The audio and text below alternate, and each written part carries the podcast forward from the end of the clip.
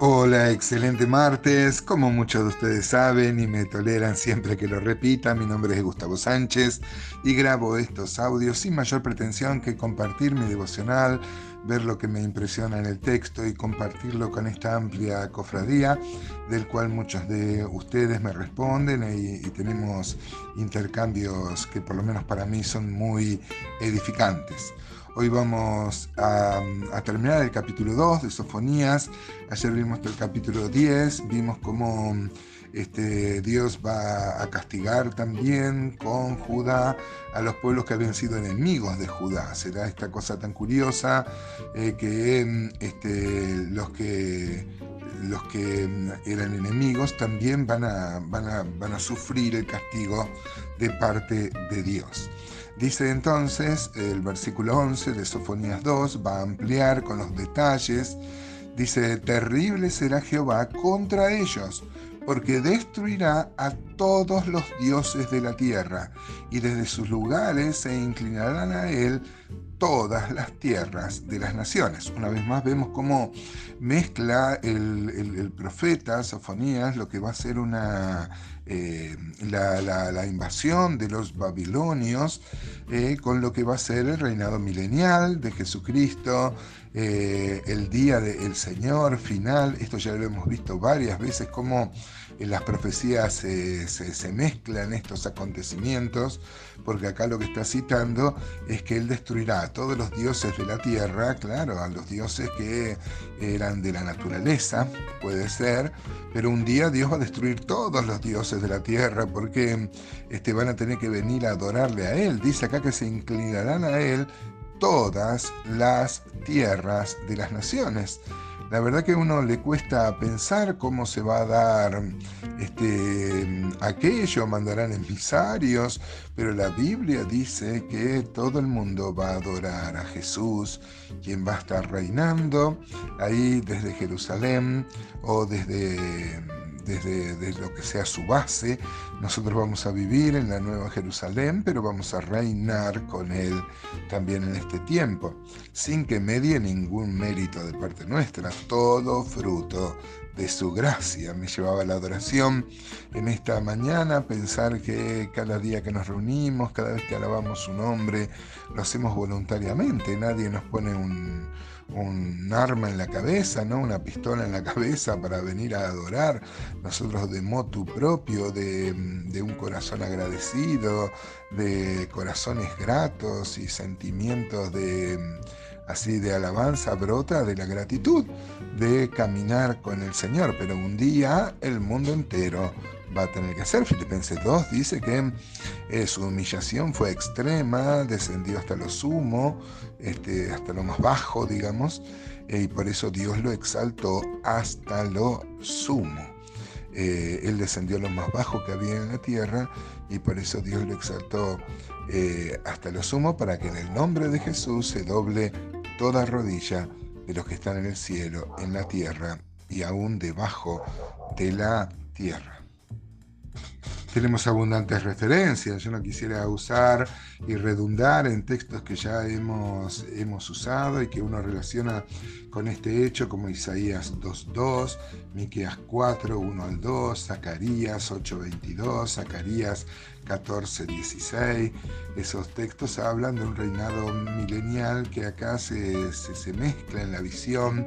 Hemos dicho varias veces que los profetas ven las los acontecimientos futuros como si fueran montes, ¿no? Vio cuando uno este, ve un monte y atrás hay otro monte y parece ser desde nuestra perspectiva siempre tan defectuosa, este, parecería ser un solo acontecimiento, pero en realidad son dos acontecimientos bien diferenciados. El versículo 12 de Sofonías 2 dice, también vosotros los de Etiopía seréis muertos con mi espada. Esto va a ser eh, cumplido históricamente cuando Nabucodonosor, que dice Isaías 10.5 es la espada de Dios, eh, conquista Egipto, de lo cual Etiopía estaba estrechamente vinculada como aliada. ¿no? Este, es muy interesante, hermanos, dice que citar especialmente a los de Etiopía. Egipto en, todo, mm, en, toda la escritura es, es tipo, es figura del mundo y también acá hay un sometimiento de lo que es el mundo, como estuvo José un día al frente, siendo eh, la, total autoridad ahí sobre esta tierra y es figura de este cumplimiento de Jesús cuando también eh, sea un rey sobre toda la tierra. ¿no? Egipto, que tanto ha asolado eh, durante 400 años al pueblo de Israel y cuya figura el mundo siempre hace que los creyentes tambaleemos. ¿no? Este, el apóstol Juan dice, no améis al mundo ni las cosas que están en el mundo, podríamos decir, no améis a Egipto. ¿no? Sofonías 2.13 dice, y extenderá su mano sobre el norte y destruirá a Siria y convertirá a Nínive en asolamiento y en sequedal como un desierto. Se mezclan también los tiempos verbales acá, porque ya habíamos visto cuando vimos Nahum, la profecía de la destrucción de Nínive, la capital de Asiria. Acá este, lo está mm, poniendo en futuro lo que ya había pasado, ya había sido destruido este, para el tiempo que, mm, eh, que, Sofonías escribe esto, eh, Nínive. Ya varias veces hemos reflexionado, Nínive es, es una historia que nos toca tan de cerca, porque Nínive fue perdonada en los tiempos de Jonás, pero luego se volvieron a apartar y Dios va a derramar su ira por completo ¿no? Dice Sofonías 2.14, rebaños de ganado harán en ella majada todas las bestias del campo, el pelícano también y el erizo dormirán en sus dinteles, su voz cantará en las ventanas, habrá desolación en las puertas porque su enmaderamiento de cedro será descubierto. Todas, eh, todas estas figuras, todos estos nombres de animales, Em, este, suman a, una imagen de, una, una, de, una ciudad destruida, donde, había gente, donde había comercio, donde había mercado, hay, animales, ¿no? Como y animales salvajes. Eh, está dando una escena de desolación, cómo hacen nido, donde antes había, había templo, había toda una, actividad este, citadina, ¿no? una, actividad este, em, habitual de la gente, de, la cultura, eh, cómo todo esto va a ser destruido y va a ser todo habitación eh, de, de, animales salvajes. Y por último dice Sofonías 2.15, esta es la ciudad alegre estaba confiada la que decía en su corazón yo y no más. Cómo fue asolada, hecha guarida de fieras.